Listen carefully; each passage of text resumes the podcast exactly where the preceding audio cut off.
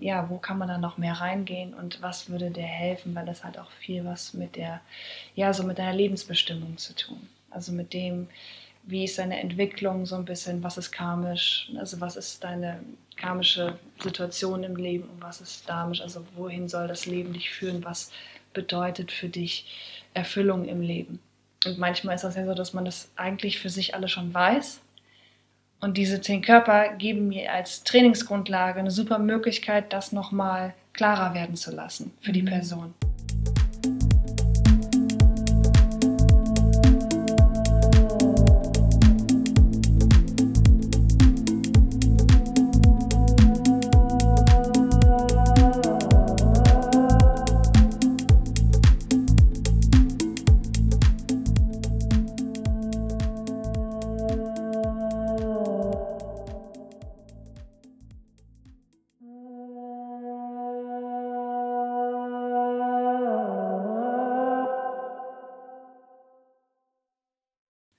Hallo zusammen, schön, dass ihr wieder eingeschaltet habt zu einer neuen Folge Mind Tribe Podcast.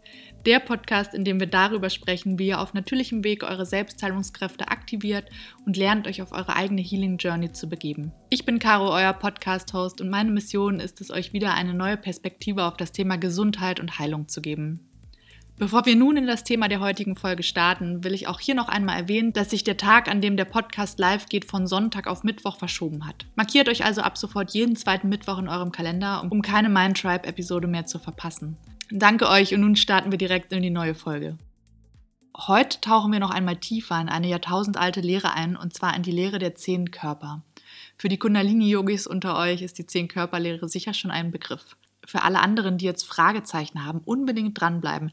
Ich verspreche euch, dieses Wissen wird ein riesen Aha-Effekt für euch sein. Unseren heutigen Interviewgast kennt ihr bereits aus der Kundalini-Yoga-Folge. Alina Schütz ist wieder bei uns. Sie ist selbst Künstlerin, Kundalini-Yoga-Lehrerin und Trainerin.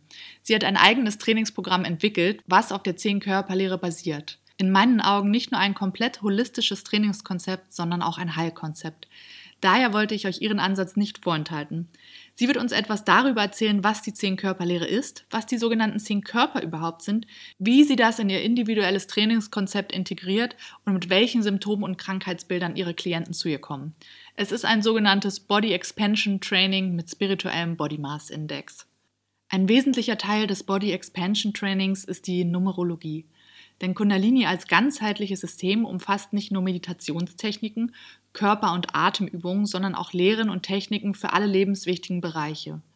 Numerologie beschreibt eine uralte Lehre der Zahlen, die bereits seit 2500 Jahren existiert, und zwar beruht sie auf der Erkenntnis, dass alle Systeme auf dem Prinzip der Zahlen basieren. Schon Pythagoras sagte, die Zahl ist das Wesen aller Dinge und regiert das Universum. Dass Zahlen uns als Wegweiser dienen oder Weisheiten für uns bereithalten, wussten sehr viele Kulturen und so haben sich im Laufe der Zeit verschiedenste Systeme der Numerologie herausgebildet. Alinas Trainingsprogramm nach der Zehn-Körperlehre bedient sich dabei der tantrischen Numerologie.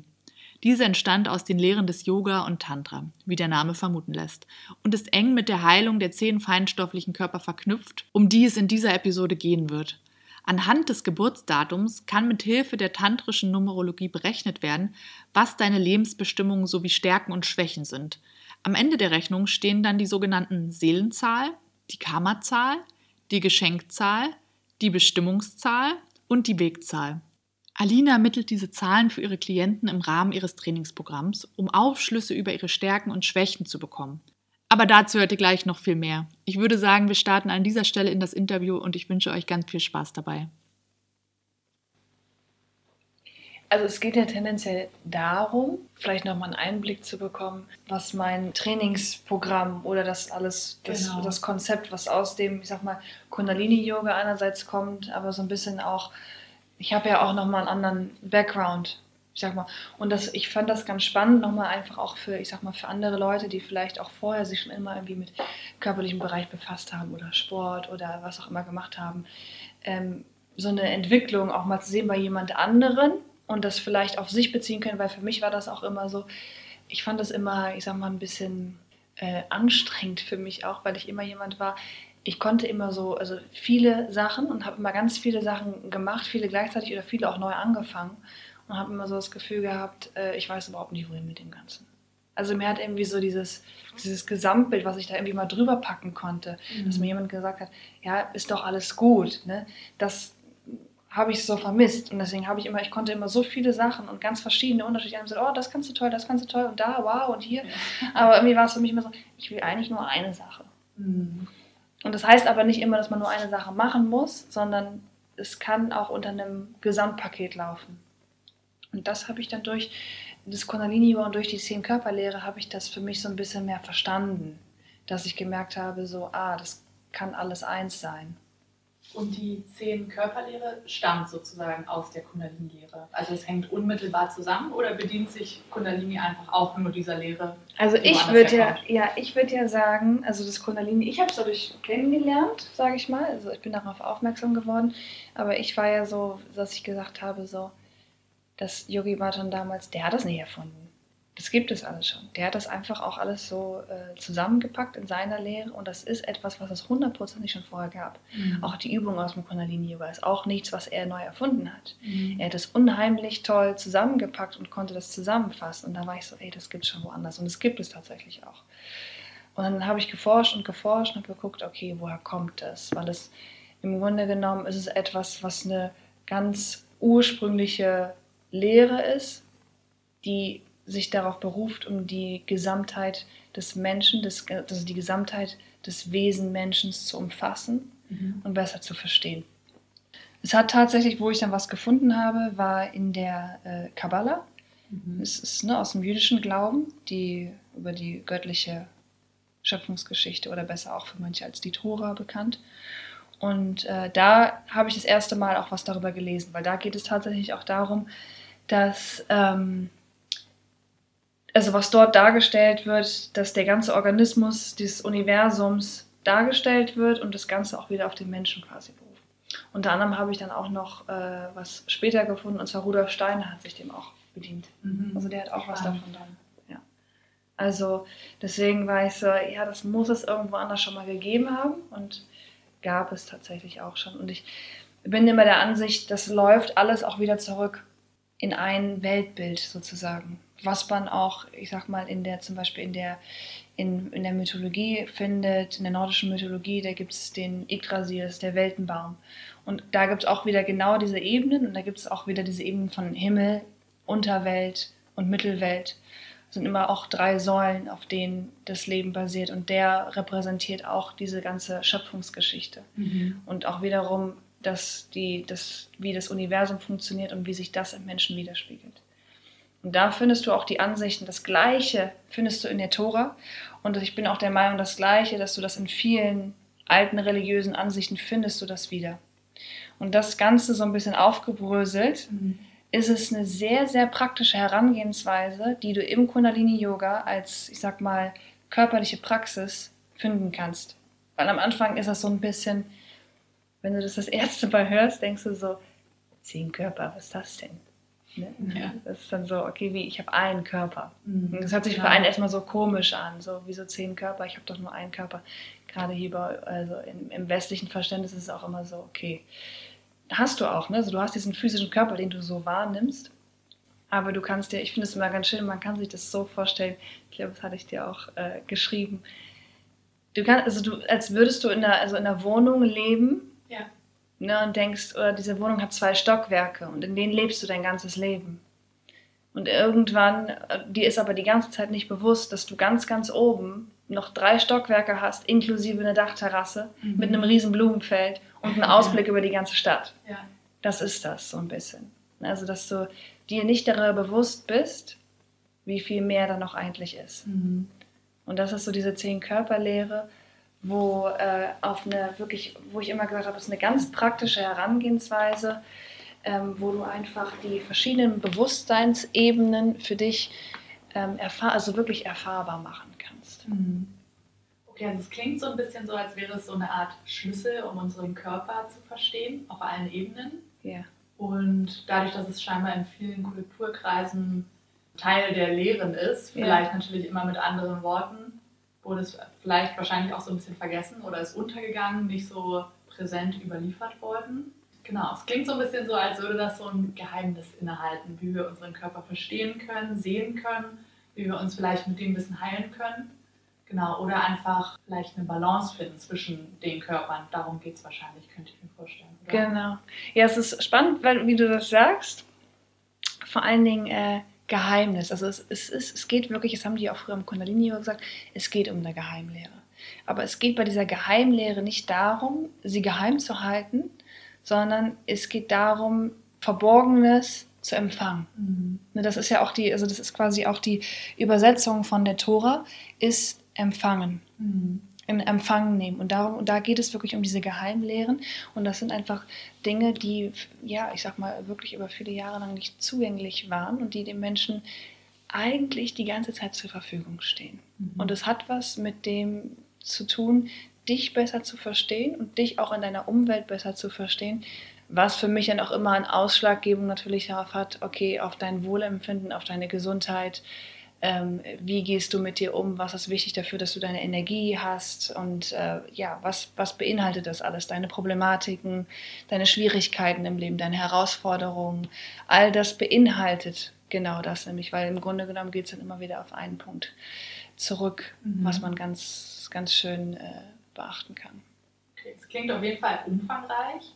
Ich kann mir vorstellen, dass viele Leute vielleicht nicht bereit sind, so ins Empfangen zu gehen klar, viele wissen es vielleicht auch gar nicht, dass sie das können oder dass sie das machen müssten oder sollten. Ja. Genau. Und dann gibt es wahrscheinlich da, um diese Geheimnisse für einen zu lösen und empfangen zu können, wahrscheinlich so einzelne Schlüssel oder Knöpfe, die man drücken kann.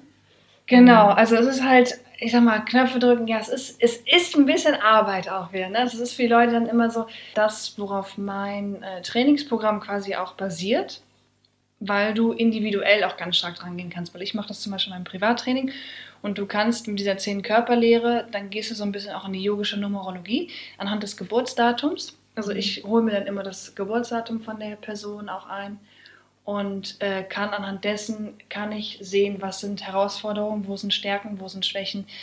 Das kannst du anhand dessen, weil du ich, weil ich in diesem Geburtsdatum quasi Zahlen errechne mhm. und die geben mir dann Hinweis auf die Balance und auf die Ausrichtung der zehn Körper des Menschen.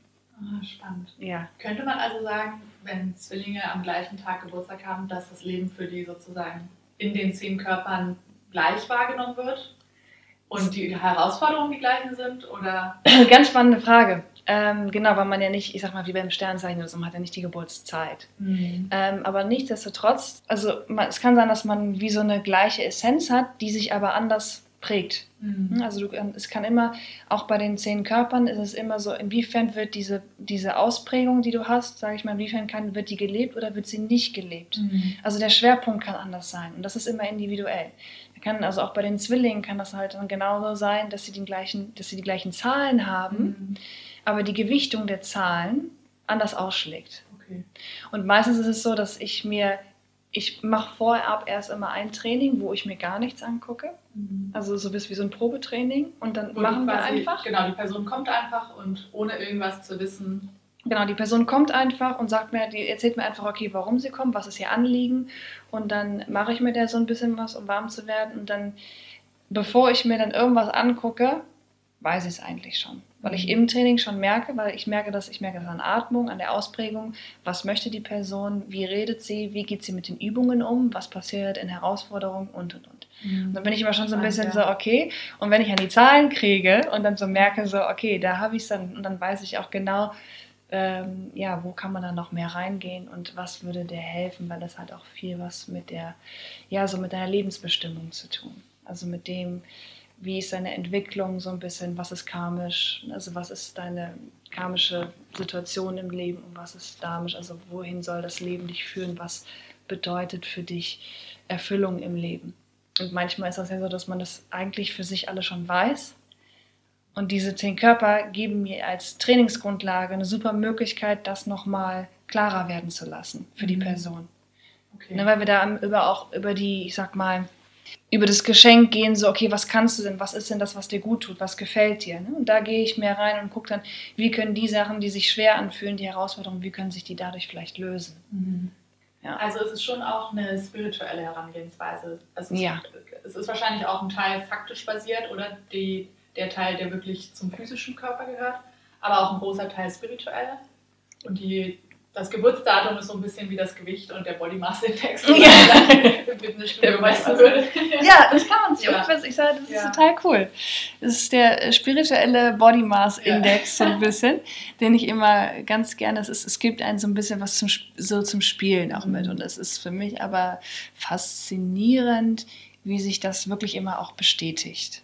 Also auch für die Person an sich und ich weihe die am Anfang auch nicht unbedingt wirklich direkt dann so ein, sondern mhm ich mache das durchs Training, was sie dann so bekommen. Und ich kann ja mal, also es sind im Grunde genommen, damit man das mal so ein bisschen versteht, wir reden ja jetzt die ganze Zeit von ja. zehn Körper und äh, ich mache es mal ein bisschen, äh, wie soll ich sagen, pragmatischer ja. oder einfach anschaulich. Wir brechen das mal runter. Ja, ohne da jetzt zu tief in die Materie reinzugehen.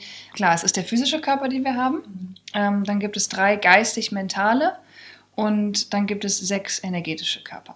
Ja, der erste Körper, womit es losgeht, äh, aller, allerwichtigste ist die Seele. Mhm. Das ist die Nummer eins und das sage ich immer, das ist für viele auch immer so am Anfang schwer zu verstehen, was ist das? Und für mich ist das das Dasein. Das ist das einfach dein, dein Sein. Und das ist der Kern, der Wesenskern des, des Menschen sozusagen. Und das ruht in all diesen zehn Körpern. Wenn die Eins nicht da ist, das sagt es ja auch schon von der Abfolge, ganz normal von der Numerologie, mhm. Eins, wenn die nicht da ist, dann bringen die ganzen anderen Körper auch nichts. Mhm. Weil das ist das, was von der Essenz her, womit es losgeht. Okay, also bevor wir jetzt weitermachen, kann man die zehn Körper auch in der Reihenfolge, sind sie auch nach ihrer Wichtigkeit geordnet? Ah, ich würde gar nicht Wichtigkeit sagen. Okay. Ich würde gar nicht, das hat nichts mit der Wichtigkeit zu tun, ob's, weil sie beeinflussen sich alle gegenseitig und es gibt auch irgendwie diese Paare und es geht immer darum, die Balance zwischen allen herzustellen. Mhm. Ne, du kannst aus jeder Unfähigkeit, sage ich mal, eine Fähigkeit machen. Und das kann man daraus immer ganz, ganz schön erkennen, so, okay, wo ist die Imbalance? Und dann kannst du die andere, die Komponente, die dazugehört, wie so ein Hebel nach oben bewegen und dann balancierst du das alles wieder aus. Mhm. Aber ich sag mal so, die Seele insofern, ich sag mal, die Eins ist halt das Wichtige, weil sie das ist, was dich ausmacht. Und wenn du das rausnimmst, generell aus allen Praktiken, aus deinem ganzen Leben, dann lebst du etwas, wo ich immer sage, das ist wie, das ist nicht wirklich ausgefüllt, das ist nicht lebendig. Mhm. Das ist, nee, ist wie, so eine, wie so ein leeres Glas, was zwar die ganze Zeit gefüllt ist, aber du hast nicht das Gefühl, dass du wirklich lebst. Ist die Seele vielleicht sozusagen das, was uns im Wesentlichen von allen anderen unterscheidet, also das Unterscheidungsmerkmal zwischen uns Menschen? Ja, es, es macht nicht alles einzigartig. Ich glaube, mhm. das vielleicht äh, löse ich das nochmal auf, wenn ich das jetzt gleich nochmal so ein bisschen okay. runter, runter äh, dudle. Ja. Genau, und der zweite Körper ist der negativ meint, wie man so sagt. Also zweiter Körper ist der negativ meint und darauf kommt direkt der positiv meint. Mhm. Negativ meint ist dafür, um dir sozusagen wie so eine Schutzfunktion zu geben. Das ist das erste immer, was reagiert. Wenn du in mhm. irgendwelchen Situationen bist, so, hm, soll ich das? Ist das hier richtig? Ne? Das ist direkt erstmal Distanz nehmen und so, ja. ah, Vorsicht. Das ist negativ meint. Ja. Für viele immer so, ja, genau. Wo sie dann halt, äh, wo sie dann halt sagen so, ähm, naja, oder ich sage mal lieber, es ist wie so eine Art Warnsystem für mhm. dich. Und das kannst du wieder negativ und positiv auslegen. Weißt du, da ist nichts Nonplusultra, es ist nichts schlecht oder gut, darum mhm. geht es nicht, sondern es wird immer nur geguckt, wie stark ist der aktiviert oder wie, ne, in welchen Situationen, wie ist dein Warnsystem generell ausgerichtet, weil es ja wichtig ist, auch um in die Reflexion zu gehen, mhm. im Endeffekt. Ne? Also der ist ja auch wieder wichtig, um dann später, eine, ich sag mal, in eine neutrale Auswägungsposition zu kommen. Weil die 3 ist ja wieder der Positiv-Mind, der dann kommt. Noch eine Sache zum ja. Negativ-Mind. Ich hatte letztens so eine witzige Situation mit meinem Bruder. Mhm. Wir waren unterwegs und irgendwas wollte ich mir angucken und da hingehen. Und da kam gerade eine Person raus, die in meinen Augen irgendwie total finster aussah. Und ich habe mich so umgedreht, so komm, wir gehen. Und mein Bruder meinte so, was ist denn los? Ich so, irgendwie sah die Person so finster aus. Deswegen wollte ich jetzt hier doch nicht reingehen. Und dann ähm, habe ich kurz nachgedacht und dachte mir auch so, wie komisch eigentlich, dass man total einfach, nur weil ich jetzt das Gefühl hatte und was gesehen habe, so urteile, irgendwas ausmale, wer die Person ist oder was die Person da macht oder wie die Person ja. ist und es mich davon abhält, sozusagen in die Aktion zu treten oder dorthin zu gehen, wo ich eigentlich hingehen wollte. Hm. Und meinte ich auch zu meinem Bruder, dass es so sehr urteilend ist und dass es irgendwie vielleicht ist, woran man mal arbeiten sollte. Und dann meinte er genau das, aber das ist doch nur eine natürliche Reaktion, das ist mhm. doch einfach ein Schutzmechanismus Und jetzt kommt es hier wieder mit dem Negativ-Mind, das finde ich ganz spannend. Ja, genau. Ja, es ist eine schöne Situation. Aber das, das ist das so ein bisschen. Und es ist klar, das ist, weil wir irgendwas ne, gelernt haben, das, was für dich sich nicht gut anfühlt. Und dann, mhm. das ist wirklich immer das Erste, was reinkommt. Ganz oft. Auch bei irgendwelchen Dingen, neuen Herausforderungen und so. Der kommt sofort. Ja. Der ist so schnell. Der sagt, oh nee, will ich nicht. Mm, mm, mm. Der ist ja. ganz schnell, der ist, der ist wahnsinnig schnell da. Aber es gibt auch genau den Unterschied, es gibt auch Leute, die mit dem Positiv-Mind sofort reagieren. Mhm. Das gibt es auch. Und das ist so dieses wirklich super optimistische Sein, ne, in allem was Gutes sehen. Mhm. Ne, und das ist, finde ich auch, das ist eine total schöne Gabe bei Menschen auch, mhm. finde ich, wenn ich Leute, wenn ich solche Leute treffe, finde ich das immer ganz toll, mhm. weil das ist so ein bisschen auch sowas, was den Menschen aufrecht hält. Ne, diese, diese Kraft, dieser Glaube an das, ja. an das Gute da ist halt auch wieder das Gleiche. Das kann sich dann auch umgekehrt umwandeln in Naivität. Und das kann mhm. da halt, ne? Okay. da hast du halt wieder sozusagen so die, die beiden ähm, Pole, die sich da so ein bisschen ähm, ausbalancieren. Ja, weil der positiv meint, sage ich mal auch, der schaut nach, der will Befriedigung. Mhm. Ne? Also der möchte, dass das befriedigt wird. Und deswegen ist er so auch an diesem Positiven die ganze Zeit, dass er da so von zehrt. Genau. Und dann kommt natürlich als, ich sag mal, Schlussfolgerung darauf, Nummer vier ist der neutrale Mind. Mhm. Und der ist dann so, der gibt dann die Ebene rein zu gucken, so, der muss die beiden Sachen davor, ne, positiv und negativ, äh, balanciert er aus und der guckt, okay, was sagen die beiden? So, was, was gibt es hier, Pro und Contra?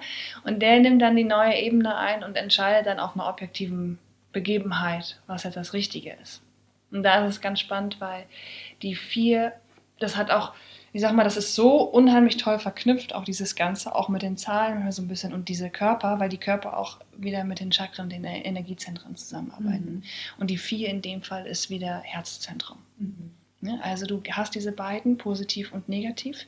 Zwei ist meistens äh, zweites Chakra auch. Und also die Eins ist dann das Wurzelchakra. Genau, ja. genau. Und dann geht es halt darum, äh, auch oftmals die tierische Ebene, also diese Gefühlswelt, und dann halt die ganzen Emotionen, was ein Wasserelement ist und dann den positiven Mind, was Nabel ist, was auch viel Feuer ist. Mhm. Die beiden wieder zu vereinen, du gehst ins Herz, kommst in eine Neutralität und kommst vor allen Dingen auch in dieses so, du siehst, also das Herz ist ja immer so, das möchte das Göttliche in allem sehen. Ne? Und das möchte so ein bisschen rausgehen aus der Verurteilung und aus der Beurteilung. Mhm. Und da heraus soll dann die Entscheidung gehen, du nimmst also eine neue Ebene hinzu. Das ist das, was dann da in dem Fall passiert. Mhm. Ja. So ein bisschen der Mediator zwischen den Genau. Zwischen dem Positiven und dem Negativen. Dem Negativen. Genau, und der zeigt so ein bisschen durch diese Neutralität, und es wird ja auch immer aufgehört, dass wir durch diese Neutralität, also dass du die, die gewinnst du auch durch Meditation. Ne, also dass du sagst, mhm. okay, inhalten, einfach mal aus diesem gefühlsmäßigen, was alles, was gerade da abgeht, nimmst du dich zurück und fokussierst dich wieder auf deine Atem oder setzt dich kurz hin und gehst dann in die neutrale Position. Und da heraus kommt das eigentliche Wissen. Und dann merkst du sofort, dass dieses Wissen total da ist, indem du diese Ebene des Herzens hinzunimmst und sagst so, ey, ne, du öffnest dich für, für das, für, für diese, das, was gerade richtig ist. Mhm. Und dann ist die Entscheidung plötzlich auch ganz klar. Also ist das sozusagen ein Grundzustand, in dem man am besten Entscheidungen treffen sollte, unabhängig von zu überschwänglich oder zu negativ sein. Ja. Die gesunde Mitte. Die gesunde Mitte. Ja, das ist ja. immer so leicht gesagt. Das ist, aber darum geht es um auch in all diesen, ich sag mal, alten Geheimlehren. Das sind nämlich oftmals auch in der Tora sind das die drei Darstellungen der drei Säulen. Mhm. Weil du hast ein weibliches, du hast ein männliches Prinzip, du hast das mittlere Prinzip, was quasi zwischen den beiden vermittelt. Mhm. Und das ist das, worum es die ganze Zeit geht. Da wird sich die ganze Zeit quasi hin und her geworfen.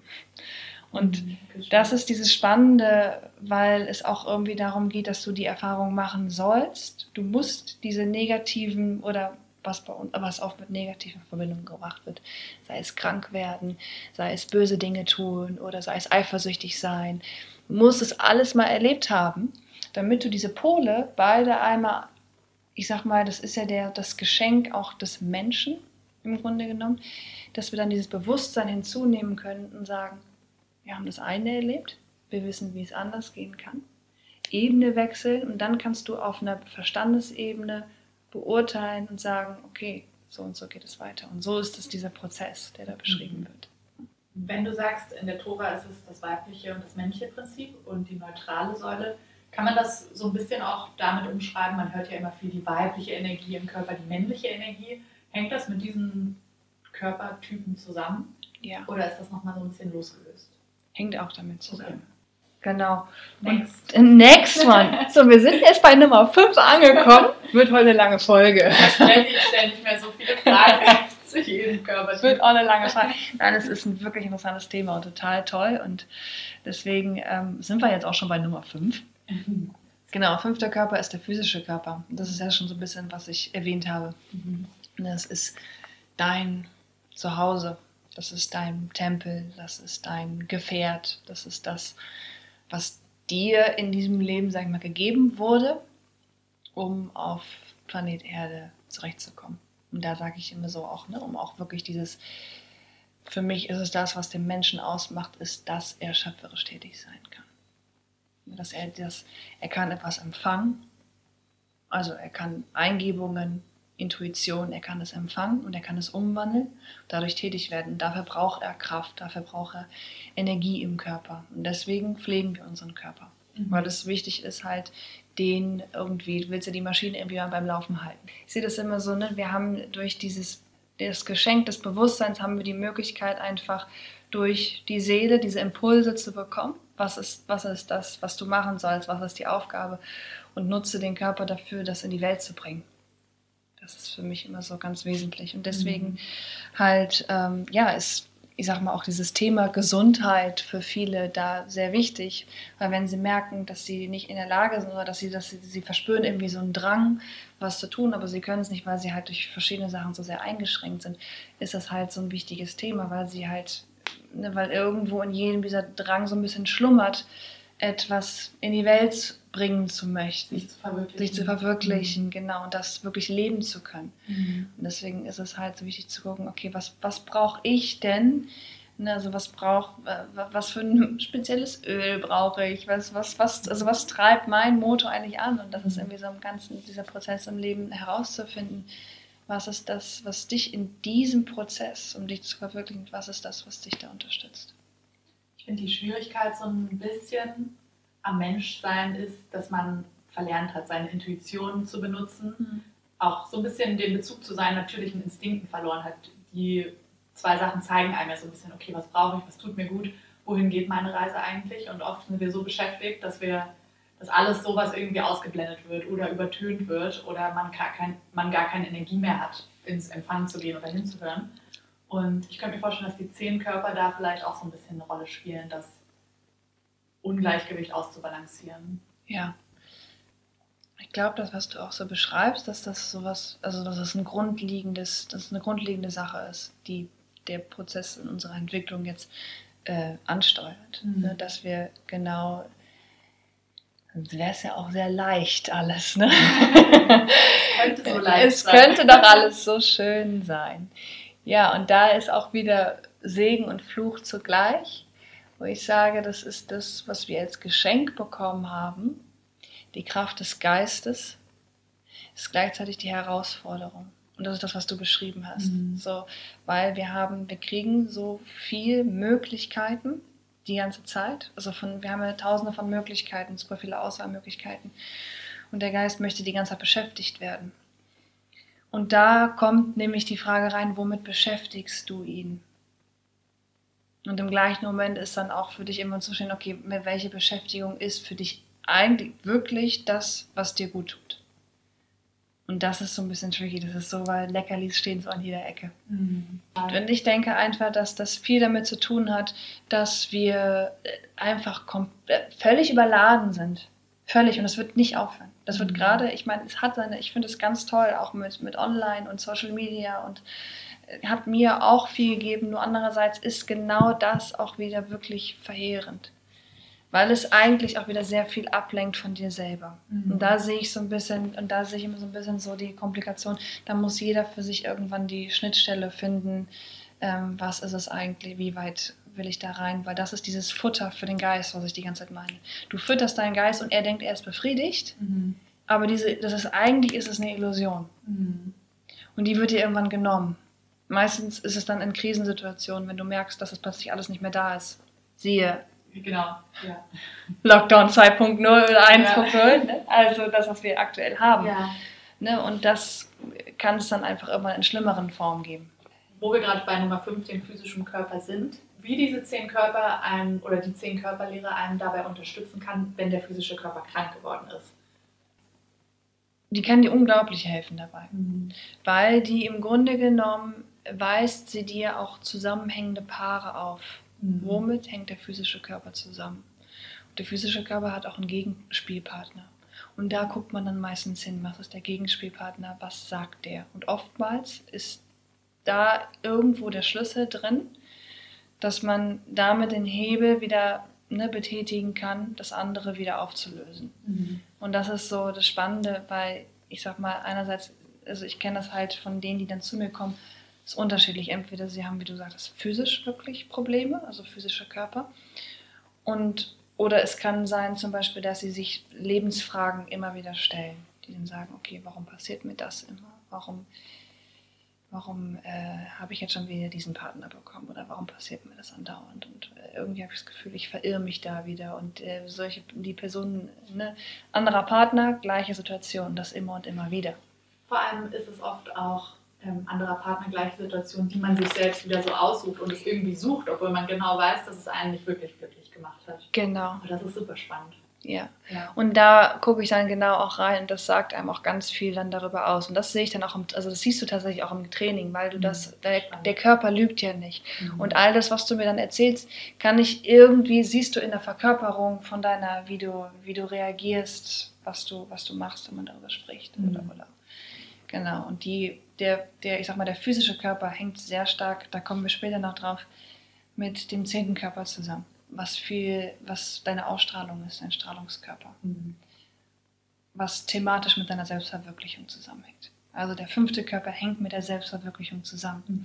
Das heißt, wenn der, das ist gerade nochmal das Thema zurück, wenn der schwach ist, geht es wieder um seine Existenz, weil der Mhm. physische Körper soll ja dafür da sein, dich als Vehikel zu befördern in deine Mhm. Selbstverwirklichung.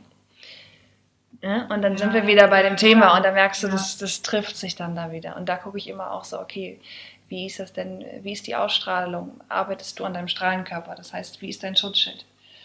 Also Okay, das heißt, so langweilig ist der physische Körper nicht, Nein. wie man, wie man Jetzt- zuerst denkt. Der ist wichtig. Ja. Der ist ganz wichtig, weil irgendwie, weil da hast du, wie ich mal sage, da manifestiert sich ja alles, was du nicht siehst, in Materie. Mhm.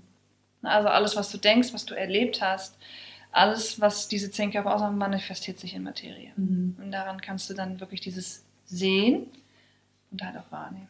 Ich finde es total schön, dass der physische Körper so ein fester Bestandteil ist und quasi auch die goldene Mitte von den zehn Körpern, Genau. weil es ein super ganzheitliches Prinzip ist, den Körper zu betrachten, wirklich auf all seinen Ebenen, sei es Mhm. materiell oder energetisch, was in vielen Lehren, vor allem Gesundheitslehren, ja so ein bisschen fehlt, dass es entweder Ja. das eine oder das andere ist.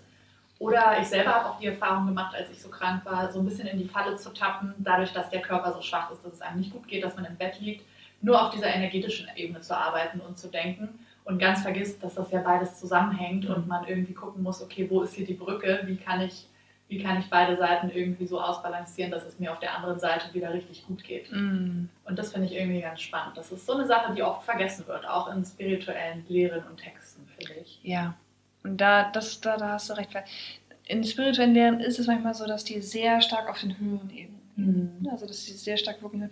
Und dann fehlt aber wirklich so diese untere Ebene nochmal so mit reinzubringen. Und da ist der physische Körper, wie du gesagt hast, ist halt Ja. die, die Schnittstelle zwischen den beiden, die, die beides verkörpert. Genau. Ja. Vielleicht ist es auch unterschwellig oder vielleicht ist es Ausgangspunkt der anderer Lehren oder so, aber ich finde hier ganz schön, dass es wirklich einfach so eingearbeitet ist. Okay, zack, die zehn Körper, man hat alles Mhm. auf einen Blick und es macht das Ganze nochmal so ein bisschen anschaulicher. Eine Frage zum physischen? Können wir auch nochmal reinkommen. Also dann wären wir nämlich beim sechsten. Ähm, genau, und das sechste ist die Bogenlinie. Sich hier auch erstmal so ein bisschen ja, neu an wahrscheinlich. Bogenlinie kannst du dir so vorstellen, die kann gesehen werden. Ich sage mal von, von Menschen, die jetzt sehr, sehr viel so meditieren oder so, haben die schon gehört, dass die es sehen können. Aber es ist etwas, was Männer und Frauen beide haben. Und zwar ist das etwas, was von Ohrläppchen zu Ohrläppchen geht. Also es ist wie so ein Heiligenschein. ne, wo ich auch immer sage, so, Den was meinst du, warum? Der ist da. Wo ich auch immer sage, wenn jeder sich, egal wo er herkommt, sich auch mal mehr mit seiner Religion eigentlich mehr befasst hat, sei es jetzt die meisten vielleicht jetzt Christentum oder egal welches ist. Du wirst viele Dinge sehen und merken, dass, diese, dass da überall immer wieder Komponenten sind, die sich übereinstimmen. Und das finde ich ganz toll, weil ich immer dann so merke, so, da ist eine Bogenlinie, okay, die ist wichtig für den Menschen und die ist bei Frauen auch von einem Ohrläppchen zum anderen und von Brustwarze zu Brustwarze. Und dann war ich immer so, und es gibt ganz viele alte christliche religiöse Darstellungen, wo ich sowas mal gesehen habe. Mhm. Und dann war ich so, Bogenlinie. Die Bogenlinie. ja, es ist nichts, wo ich dann immer so merke, so klar, die wussten das. Mhm. Also es war irgendwas, ne? Und deswegen ist es für mich nochmal so einfach eine Bestätigung. Mhm. Genau, und diese Bogenlinie ist, man kann das so, so, so verstehen wie, es ist das Zentrum der Aura. Also Aura ist ja, wie sage ich das, also das Wort wird ja oft benutzt also allgemein, ich frage mich mal so, wie kann man das am besten äh, so übersetzen? Also ich verbinde es auch mal mit Ausstrahlung. Mhm. Ich weiß nicht, was verstehst, was ist für dich so der Begriff, was verstehst du darunter? Für mich ist es immer so das Energiefeld, was man um sich trägt. Und je nachdem, ähm, wie deine Seele oder dein Körper sozusagen krank oder belastet ist oder es gut geht oder nicht so gut geht, dementsprechend sozusagen zeigt das auch deine Aura. Also die Aura kann zum Beispiel löchrig sein, wenn man mhm. krank ist oder es strahlt halt besonders gut, wenn es einem super gut geht und man gut drauf ist, genau. Und dann mhm. gibt es ja auch noch dieses Konzept mit den verschiedenen Farben der Aura. Mhm. Genau, ich weiß nicht, ob das jetzt in der Lehre auch eine Rolle spielt. Nee, da geht es eigentlich nur so, also ja, in gewissem Maßen vielleicht ja, mhm. aber für mich war es einfach nur mal zu verstehen, okay, was ist für dich nochmal Aura, aber ja. das ist so für mich auch, ja. ich sage so, ähm, ja, das ist irgendwie so deine, deine Ausstrahlung, das was du gerade auch mh, hm, erzählt hast. Und vielleicht noch als Ergänzung. Ja. Ist die Aura für mich auch was, was man tatsächlich messen kann, dieses Energiefeld mhm. um einen herum? Ich glaube, das ist tatsächlich was, was man wirklich physisch auch ähm, darstellen kann, indem man einfach das Magnetfeld um einen Menschen herum misst, mhm. was wir um uns tragen. Das ist für mich sozusagen die Aura, wenn wir es wissenschaftlich ausdrücken müssen. Ja. Und also die Aura hat nochmal einen eigenen Körper, weil das ist nämlich der siebte Körper, mhm. weil die Bogenlinie ist wie so der Kern, das ist das Zentrum. Ne? Da, da, wo der ist, da, wo es am stärksten ist und da, wo es wirklich aufgebaut wird. Und das ist wirklich mhm. von Ohrläppchen zu Ohrläppchen und bei Frauen halt noch von Brust zu Brust, ne? weil sie dieses, dieses, mhm. diesen mütterlichen Schutz dort haben ums ja. Herzzentrum.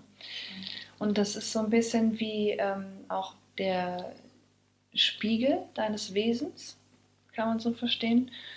Ähm, und vor allen Dingen der, deiner inneren Werte. Mhm. Also was sind deine inneren Werte? Und das ist so, da wird auch nochmal geschaut, wie stark, wie stark deine Bogenlinie ist, ist, wie sehr hast du diese inneren Werte für dich, die du aufrecht hast.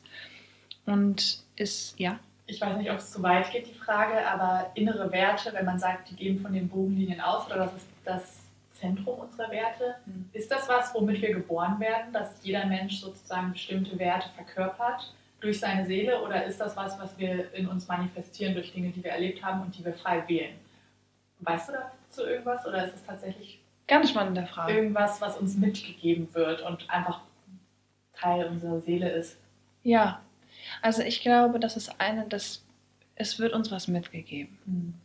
Also das ich kann da jetzt, ich spreche jetzt nicht für irgendwelche, weiß ich nicht, Lehren oder so, sondern einfach so das, was der Meinung ich bin und dass dir da was mitgegeben wird, indem, dass du ja, naja, du kommst mit einer bestimmten, Kon irgendeine Konstitution ist ja da, die sich verkörpern möchte und dafür stehen ja gewisse Werte, für die du einstehst. Mhm. Du merkst ja manchmal vielleicht auch schon, wenn du in Konfrontation oder Auseinandersetzung mit Dingen bekommst, wie sehr du für etwas, sag ich mal jetzt vielleicht einstehst oder was, ja, was deine Haltung dazu ist und wie mhm lässt dich ja auch manchmal, ich sag mal sozusagen wirklich Bäume versetzen. Mhm. Ne, die ist so stark. Und ich finde, wenn etwas so, so stark ist, für einen Wert, für den du so stark einstehst, dann muss da ein Seelenimpuls dahinter sein. Mhm. Klar, ich sag mal, wenn der Seelenimpuls schon da ist, kriegst du auch die Erfahrung dafür auch, ich sag mal, was sich im Laufe der Zeit in deiner Umwelt prägt, zusätzlich noch dazu. Mhm. Ja, du suchst es ja irgendwo auch. Ja. Ja, das kann ich auf jeden Fall teilen. Ich erinnere mich an so ein paar Situationen, wenn man irgendwie Kind war oder Teenager war. Ja. wo man auf einmal total gemerkt hat, dass man da einen bestimmten Wert hat, den man super stark vertritt, mhm. weil es wirklich so ein inneres Bedürfnis war. Ja. Ohne dass ich jetzt sagen müsste, boah, in dem Alter kannte ich mich so gut, da wusste ich genau, wer ich bin und was ich will. Das kam wirklich so aus mir heraus einfach. Ja. Und deswegen würde ich das schon teilen. Glaube aber auch, was du auch meintest, dass ich das, man kann was dazu addieren im Laufe des Erwachsenwerdens oder des Älterwerdens, sagen wir so ja. durch Erfahrungen, die man gemacht hat. Ja, weil ich denke, du suchst sie ja dann auch in mhm. dementsprechend, ne? weil du das ja, auch nach außen entscheidest, was du gerade sagtest, ist ganz spannend. Ne? Man, mhm. sieht es meistens immer um unverfäl am unverfälschesten, wenn man ins Kindesalter zurückgeht, das ja. beobachtet. Ne? Es gibt ja wirklich dann Kinder, oder ich kenne das von mir selber auch, wie du damals gesagt hast, dass ich, ich hatte zum Beispiel auch früher immer einen unglaublich starken Gleichberechtigungssinn. Mhm. Also das war so, wo ich jetzt auch sofort sage, so, ne, wenn da irgendjemand immer als Kind schon dann das war, das war unfassbar für mich. Ich musste da immer sofort für einstehen, dass, es, dass diese Gleichberechtigung dann da ist, mhm. dass der irgendwie nicht anders behandelt wird oder so. Das hat mich immer sofort zerrissen, ja. wenn ich das mitbekommen habe irgendwo. Und bei der Bogenlinie, genau, weil die Bogenlinie ist dafür zuständig für äh, Schutz und Intuition. Darum geht es. Und das ist ja auch wieder so dieses, ne? Und das, mhm. das, wenn du da eine gute Verbindung zu hast, hast du diesen Schutzimpuls. Einmal für das, okay, was lasse ich an mich ran, was nicht. Und einmal deine Intuition zu entwickeln, also entwickeln zu können auch. Mhm.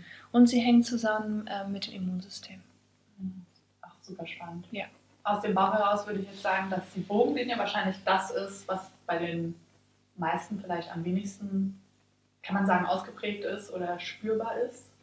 Oder womit sie vielleicht am wenigsten in Verbindung sind. Weil ich höre von vielen Freunden, auch mit denen ich mich unterhalte, dass sie überhaupt keine Verbindung zu ihrer Intuition haben. Wenn ich dann immer frage, okay, was sagt dein Bauchgefühl? Wofür was denkst du, wäre das Richtige jetzt zu ja. machen oder wofür würdest du dich intuitiv, intuitiv entscheiden? Ja. Dann ist es immer so, uff, weiß ich jetzt nicht, weil dann sofort wieder, okay, das ist da gut, aber das ist auch dafür gut, dass sie nicht, das nicht, ja. ähm, nicht nach Intuition entscheiden können oder keine Verbindung zu ihrem Bauchgefühl haben. Kann sein. Ja, das kann, kann auf jeden Fall gut sein, dass da dann auch, ich sag mal, ein Teil davon, dass das ist.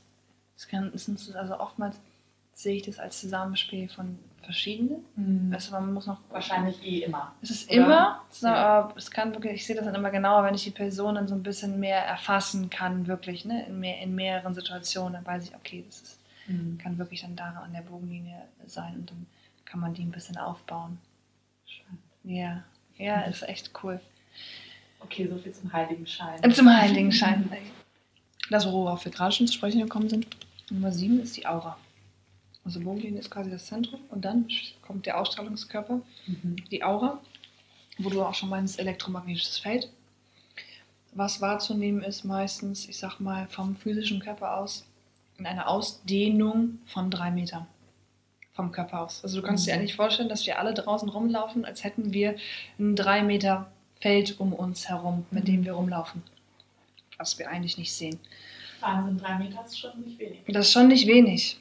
Genau, und das ist, das ist so das, was ich meine, was manche ähm, oder was generell eigentlich jeder merkt, ohne es wirklich so zu fassen zu können, ist, wenn jemand einen Raum betritt, dass du was wahrnimmst. Mhm. Was auch immer das ist. Ob es dich anspricht, ob es dich nicht anspricht. Oder Wohnungen von jemandem, wo dann so oder Wohnungen. bestimmte Energien herrschen. Das ist schon eine Verantwortung, die man mit sich rumträgt, so ein 3 Meter Energiefeld. Ist weil man tatsächlich jeden damit ja. beeinflusst. Ja, ist es auch. Also da, da ist auch wieder die Frage, inwiefern beeinflusst du oder inwiefern lässt du dich beeinflussen. Das ja. ist die Frage der Aura auch. Wie stark ist deine Aura? Ah, du kannst es aufbauen. Da ist wäre so die mhm. Frage auch. So ein, wie ein Schutzschild. Genau, es ist dein Schutzschild. Und ich hatte das ganz viel auch, oder generell hast du das viel auch bei Leuten, die, ähm, die zu einem, also naja, die oftmals sagen, ja, ich bin sehr feinfühlig, sehr sensibel. Und für mich ist es sehr anstrengend, irgendwo zu sein, mit Menschen in Kontakt zu kommen oder mich an bestimmten Orten aufzuhalten oder, weißt du, oder irgendwelche Bahn Reisen fahren, zu machen, Bahn zu fahren. Und da ist immer auch stark die Frage, okay, wie sehr kann man hier ähm, an der Aura auch arbeiten? Einmal das. Andererseits ist es natürlich auch immer eine Gabe, ein wahnsinniges Geschenk, weil du hast eine Feinfühligkeit, die für andere nicht haben. Mhm. Die merken dann vielleicht viel mehr diese Wahrnehmung von Energien, die um dich herum passieren mhm. und wissen also ganz genau, okay, sie können bestimmte Dinge nicht. Und du kannst es dann so für dich abwägen, weil im Grunde genommen ist es ja auch eine Schutzgrenze, die du für dich ziehst, die Mhm. wichtig ist. Ne, wo ich sage, okay, dann ist das die wichtig, dann musst du da auch nicht hingehen. Andererseits ist es, wenn es dich, wenn du darunter leidest und merkst, oh, das ist anstrengend für mich, weil ich so viel unter allem, es gibt auch die Leute, die sagen so, oh, das ist sehr anstrengend für mich. Da ist dann die Frage, okay, lass die Aura aufbauen.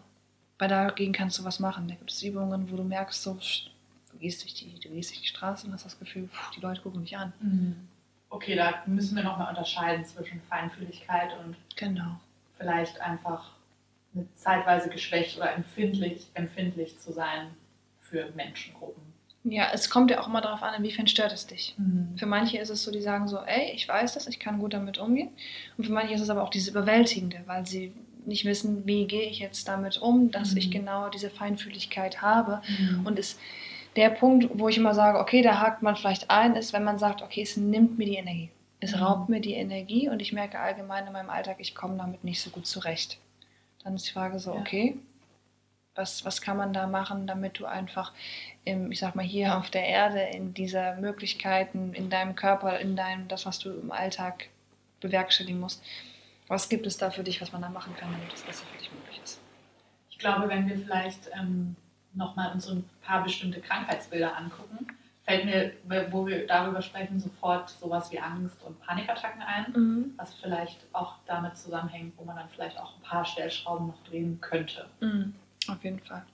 Und es hängt also nochmal, was auch interessant ist, dass die Aura, die hängt mit dem Nervensystem zusammen. Mhm. Das heißt, was wir im Grunde genommen dann Macht viel Sinn. machen, ist, wir arbeiten viel am Nervensystem. Weil das, weil das Nerven, das macht Sinn, weil das Nervensystem, wenn das geschwächt ist, dann kann das, diese Spannungen, die entstehen, kann das nicht aufrechthalten. Mhm. Und das ist das, wo man, womit Ja. man das dann quasi rausnimmt. Oder es gibt ja dieses Sprichwort, ein leichtes Nervenkostüm haben. Ja. Es? Ich glaube, ja. Kann man sagen. Ja. Genau, und das spielt da auch so ein bisschen rein, wenn man sehr empfindliche Nerven hat und ist man auch sehr schnell gereizt oder angekratzt oder sofort gestresst, wenn irgendwie, man muss jetzt den Zug kriegen oder so. Genau, oder wenn man ihn verpasst. Ja, Das ist ja oft eher so, ne? So, oh nee, und da reden wir verpasst. gar nicht genau. So, und sitzt man da und oh, okay, hat er verpasst Ja. alles. Und dann ist es super, super laut überall, sitzt am Bahnhof und weiß nicht, wann der nächste kommt. Und das ist natürlich alles energieraubend. Also ich glaube, Nervensystem ist auch gerade nochmal interessant, wenn es auch um gewisse Krankheitsbilder auch geht. Ne? Mhm. Sogar was du meintest, Panikattacken. Und Ja. es gibt ja wirklich ja, viele Krankheiten, chronische Krankheiten, die übers Nervensystem endlich meistens Ja, generiert werden. Genau. Und die gehen zurück auf die Aura. Mhm. Ja. Ich finde, so ein bisschen merkt man das auch, wenn Leute chronisch krank sind, lange krank sind. Man sieht ja, dass sie manchmal einfach nicht sie selbst sind. So ein Mhm. bisschen so ein Schatten ihrer selbst, sagt man manchmal, total durchhängen und einfach nicht mehr diese Strahlkraft haben, nicht mehr diese Ausstrahlung, vielleicht nicht mehr das Charisma, was sie mal hatten. Und ich finde, das macht total Sinn, dass das Nervensystem mit der Aura zusammenhängt und man vielleicht merkt, die Aura löchrig, löchrig wird oder Mhm. einfach wirklich zusammen. Ja, der schrumpft so Schrumpft, zusammen. Ne? Genau. Ja, man, ich finde auch, man merkt es total über die, ja, über den Zustand des, Mhm. des Menschen dann, ne? Was hat der? Aber manchmal ist das, ich sehe das ja, da haben die so eine Strahlkraft, die gehen so, die gehen so auf. Ja. Und dann ist man direkt auch so, das, wisst, ihr, das merkt man dann auch, Ja. man selber dockt direkt an. Ja. Menschen mit einer starken Strahlungskraft oder einer starken Aura sind super anziehend, sind wie Fliegenfänger. So, sind wir bei Nummer 8. Nummer Nummer, Nummer 8 ist der ähm, Prana, also sagen wir immer so, das ist der Energiekörper. Also Prana ist ja die Lebensenergie. Und da sind wir auch schon beim Thema, und beim Thema und da geht es um die reine Lebensenergie bei diesem Körper. Mhm. Genau. Also um die, ähm, ich sag mal so, die Lebensenergie, welche die Materie, mit der, in der du lebst, mit der Seele in Verbindung bringst. Das ist so das, worum es geht. Wie viel kannst du wirklich von dieser Energie, die dich umgibt, auch aufnehmen? Aufnehmen und auch wieder abgeben. Also dieses Abgeben ist oftmals über, ich sag mal, auf körperlicher Ebene dann wirklich über Schweiß, Urin, all dieses ganze, du schwitzt es halt wieder raus. Mhm. Ne, Und aufnehmen ist wirklich über, gibt es verschiedene Möglichkeiten. Also ne, es gibt natürlich einmal so die Nahrung und dann wichtig ist die Luft, die du atmest, Ja. die Bewegung. Ne? Also das ist alles so dieses Prana, äh, die Mhm. Lebensenergie, die du aufnimmst. Und da wird auch immer gesagt, dieser Körper ist so unglaublich wichtig, weil der gibt dir viel Kraft und Mut. Wenn du diesen Prana-Körper gestärkt hast, dann bist du unaufhaltsam. Also dann bist du wirklich wie so ein Krieger, der durch die, durch die Mitte prescht mhm. und vorangehen kann, weil du das Gefühl hast, dich kann niemand aufhalten. Mhm. Und beim Menschen ist es wirklich so, dass er, äh, ich sag mal, er kann diesen Prana-Körper, also wir stärken den auch und wir haben manchmal auch so dieses, ich sag mal, natürliche Verlangen danach, zum Beispiel, wenn wir fasten weil da geht es ein bisschen darum, dass der Prana-Körper geschwächt werden kann, wenn wir die ganze Zeit Energie aufnehmen durch äußere, äh, ich sag mal, Substanzen, die wir uns die ganze Zeit zufügen. Weil wir denken, irgendwie durch, ne, wie zum Beispiel wir Kaffee oder Süßigkeiten oder irgendwelche Sachen, die, wo wir sagen, okay, das gibt mir Energie, das, mhm. das läuft, ähm, ist es schwierig, weil du baust eigentlich Prana ab. Weil du die ganze Zeit abhängig wirst von ich sag mal, Sachen, die du dir stark zuführst. Und deswegen oftmals haben wir auch irgendwie so diese ne, Fastenleute, weil sie das Gefühl haben, dass sie dadurch eigentlich mehr Energie wiederbekommen. Mhm. Weil sie in dem Moment einfach mal von allem, von all dem Ganzen, ich sag mal, ablassen. Und da der Prana-Fluss regeneriert wird durch Bewegung, Atmung, weniger Essen, ein gewisser Rhythmus. Und dann merken die meisten ja immer, wenn sie, ne, wenn sie gefastet haben, dann so, wow, ich habe so viel Energie, das ist der Wahnsinn. Mhm. Spannend. Ja. Also führen wir uns Prana zu durch Dinge, die wir essen und trinken. Wenn wir es aber übertreiben und das, die gesunde Mitte wieder überschreiten, dann kann es sozusagen sich negativ auf den Prana-Fluss auswirken. Ja, wenn wir zu stark, sage ich jetzt mal, von äußeren Stimulationen abhängig werden. Okay. Das ist so das. Mhm. Ne? Du kannst natürlich, du kannst Prana auch über, also ich sag mal, über Seelenimpulse aufnehmen. Das heißt über die Dinge, die du gerne machst. Mhm. Ne, weil das ist ja wie Nahrung für die Seele. Mhm. Dann nicht in der Materie, sondern Nahrung für die Seele. Mhm. Wo du merkst, wenn du das tust, was du gerne machst, ist das wie so ein, kriegst du Lebensenergie. Mhm. Das wird auch dadurch regeneriert.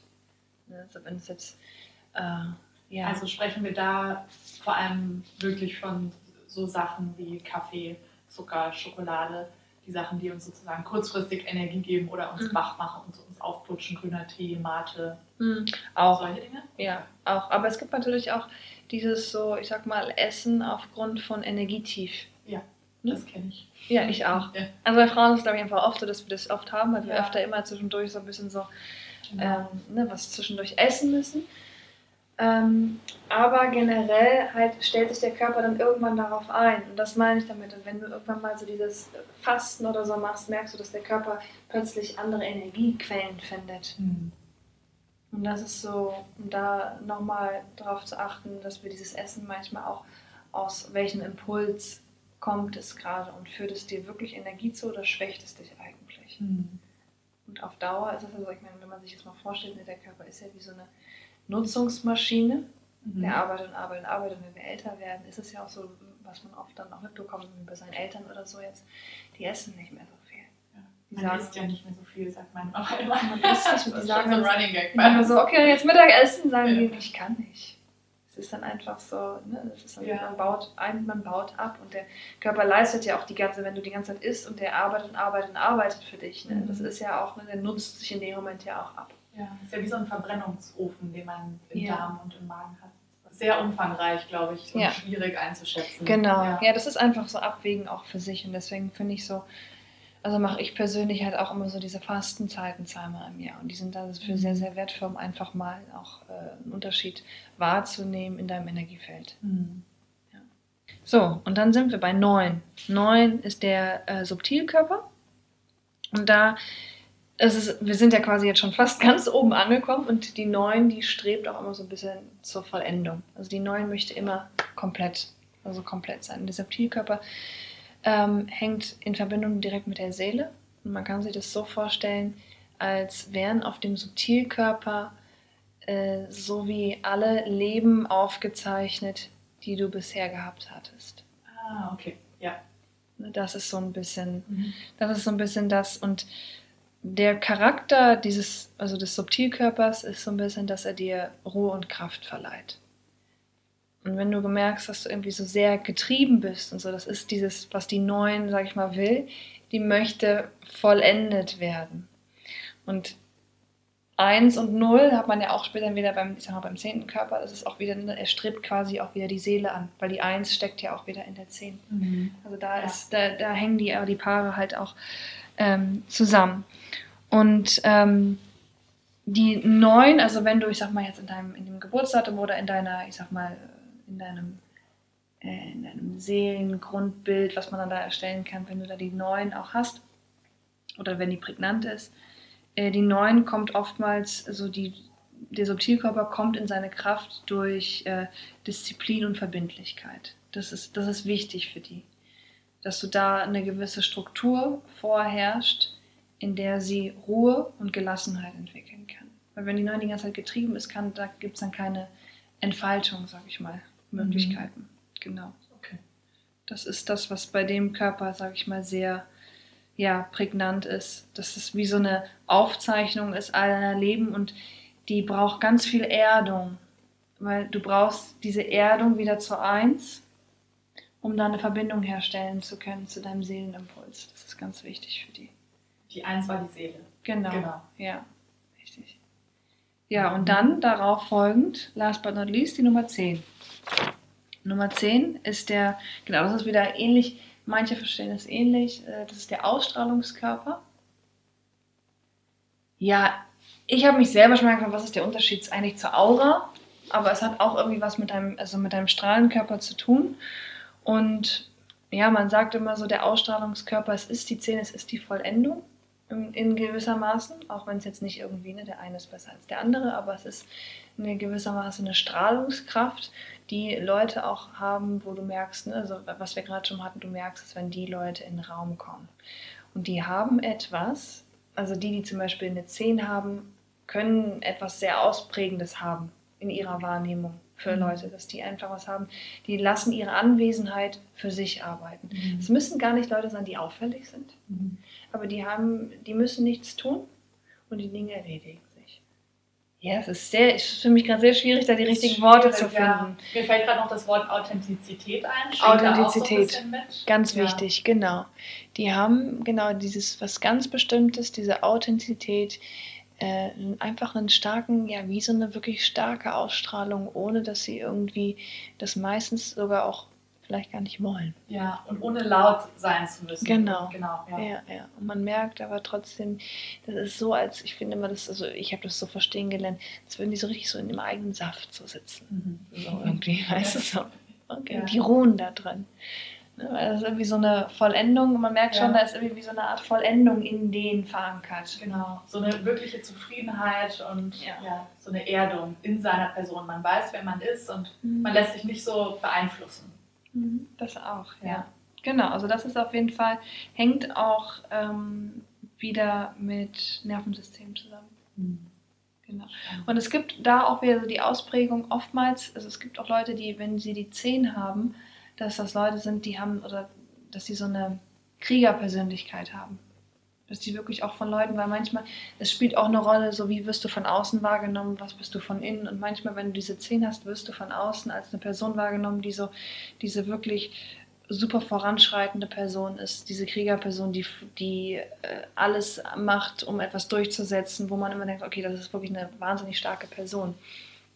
Und äh, das kann dann manchmal, ich sag mal, auch in, ähm, ja, wie sage ich, nicht wieder Widerspruch, aber da kann es dann manchmal auch so wie so Komplikationen mit, deiner, mit deinem inneren Leben dann so geben, ne? weil du wirst mhm. vielleicht so wahrgenommen, weil du es vielleicht auch mal irgendwie in vorherigen Leben warst, du es vielleicht öfter mal, mhm. aber du kannst das irgendwie nicht mehr so richtig halten und dann guckt man auch nochmal so, okay, was ist denn da mit dem, äh, mit dem Strahlungskörper eigentlich? Könnte man sozusagen sagen, du hast ja auch gesagt, du weißt nicht genau oder hast dich lange gefragt, was ist eigentlich der Unterschied zwischen dem Strahlungskörper und der Aura? Ja. Dass der Strahlungskörper einfach wieder nur eine andere Perspektive der Aura ist, die dort dann betrachtet wird. Und zwar ist es dann eben die Strahlkraft und nicht die Schutzkraft, die mhm. es deinem Körper bietet, sondern einfach wirklich, okay, wie ausgeglichen und balanciert und vollendet bist du in deiner Person und wie sehr schafft der Strahlkörper es dann zu strahlen oder wie stark ist dein Strahlkörper dann? Könnt ihr das vielleicht sagen? Könnte auf jeden Fall, ich will es gar nicht. Wir werden es nicht erfahren. Wir, werden es näher erfahren, ja. Ich will da gar nicht so Ja und Nein zu sagen, weil es ist Kann wirklich so ein bisschen äh, Auslegungssache, aber ich ja. denke, das ist auf jeden Fall eine, ja, auch eine Ansichtssache, die, ja. die ja, nicht falsch ist. Ich glaube, jetzt wollen alle wissen, wie man den Strahlungskörper verstärken kann. Strahl das aus, was du sein willst. Das wird ja immer überall so schön gesagt, ne? Der Geist ist ein Werkzeug und mhm. den müssen wir trainieren. Und das mache ich in meinen Trainings auch. Also ich muss auch mit diesen Affirmationen irgendwie teilweise rangehen. Und mhm. da gehst du darüber ran, was wird denn hier gerade schlecht geredet von der Person selber. Mhm. Die immer sagen so, hm, das gefällt mir nicht und hier und ich habe da Probleme. Und im gleichen Moment weißt du, da gibt es immer eine andere Seite. Ja. Und an der arbeitest du. Und da guckst du, was hat, was verbirgt das Tor eigentlich auf der anderen Seite. Mhm. Du holst das hervor und dann arbeitest du damit, dass du halt wirklich mental das Training machst und dann merkst du, dass das Problem in der Wurzel an sich mhm. wirklich weniger wird. Mhm. Das finde ich richtig schön, weil es geht auch so ein bisschen auf diesen binären Grundsatz des Universums ein, dass alles in Polaritäten mhm. existiert. Es gibt immer gut und es gibt immer schlecht. Mhm. Und das ist auch ganz schön an den zehn Körpern, dass man es da wieder sieht. Du hast den negativen Mind und den positiven Mind, den neutralen Mind. Mhm. Dass es auch nichts Romantisiertes ist, wo man sagt, alles Negative ausschalten, das bildet man sich nur ein, konzentriere dich auf das Positive und desto mehr Positives wird dir passieren, sondern es geht wirklich darum, mit dieser ähm, Binarität zu arbeiten. Ja, die wichtig ist auch. Ja. Einfach, es ist so wichtig, dass der, was ist eine Schutzfunktion, die ist ja. sehr wichtig für uns. Genau. Ja. ja. Genau. Ja, und das waren dann das Gesamtpaket der, ich glaube, ja, ich habe nichts so wirklich die zehn Körperkunst. Genau, die zehn Körperkunst aus dem Ganzen zusammengefasst, wo ich einfach auch, ja, wo ich dann irgendwann gemerkt habe, so, okay, damit arbeite ich eigentlich schon die ganze Zeit und es ist mir einfach dann nochmal bewusst geworden und dann habe ich dementsprechend das für mich nochmal runtergebrochen, okay, was mache ich da eigentlich in, in, meinen, in meinen Sessions, was mache ich in meinen Stunden? Und dann habe ich gesagt, okay, ich kann, also das, das Elementar dessen ist und dann habe ich auch gelernt, äh, wie kann ich jemanden persönlich auf dem Weg begleiten und dem wirklich anhand dessen ähm, ja, spezifisch was an die Hand geben, mhm. womit er sich selber erfahren kann und auch in Bezug auf die Umwelt und das alles halt nochmal anders erleben kann. Mhm. Und dadurch wird es einfach sehr anschaulich. Und da habe ich einfach so was, ähm, na, also mein, mein Programm, was ich dadurch entwickelt habe, ist, ist so, ähm, dass ich so ein ich sag mal, ausgeweitetes Körpertraining habe, auch wo ich sage, okay, das geht nicht nur im Körper, sondern man, man dehnt es quasi auf und das ist die Grundstruktur, es ist aufgebaut auf drei Säulen auch, wo es einmal darum geht, ähm, ein ganz normales Kraft- und Ausdauertraining zu haben, weil da geht es halt wieder um den physischen Körper. Ich gedacht habe, okay, es ist mhm. ganz wichtig, den physischen Körper zu trainieren. Und das ist auch das, woher ich zum Beispiel komme. Und da war ich immer so, okay, ich habe meinen Einstieg über diese Perspektive gehabt. Also ich komme aus dem Leistungssport, ich habe klassisches Ballett gemacht, an der Oper getanzt. Ich war immer so auf Leistung auch und habe aber viel den physischen Körper trainiert. Mhm. Viel Flexibilität, viel Muskelaufbau und so. Und dann, ähm, genau, ganz lange im Tanz gewesen und dann bin ich dadurch eher so bei Adidas im Sportbereich. Dann kam plötzlich die Ernährung hinzu. Dann habe ich Ernährungsberatungen und all solche Sachen, habe viel selber erfahren müssen aufgrund von Krankheiten.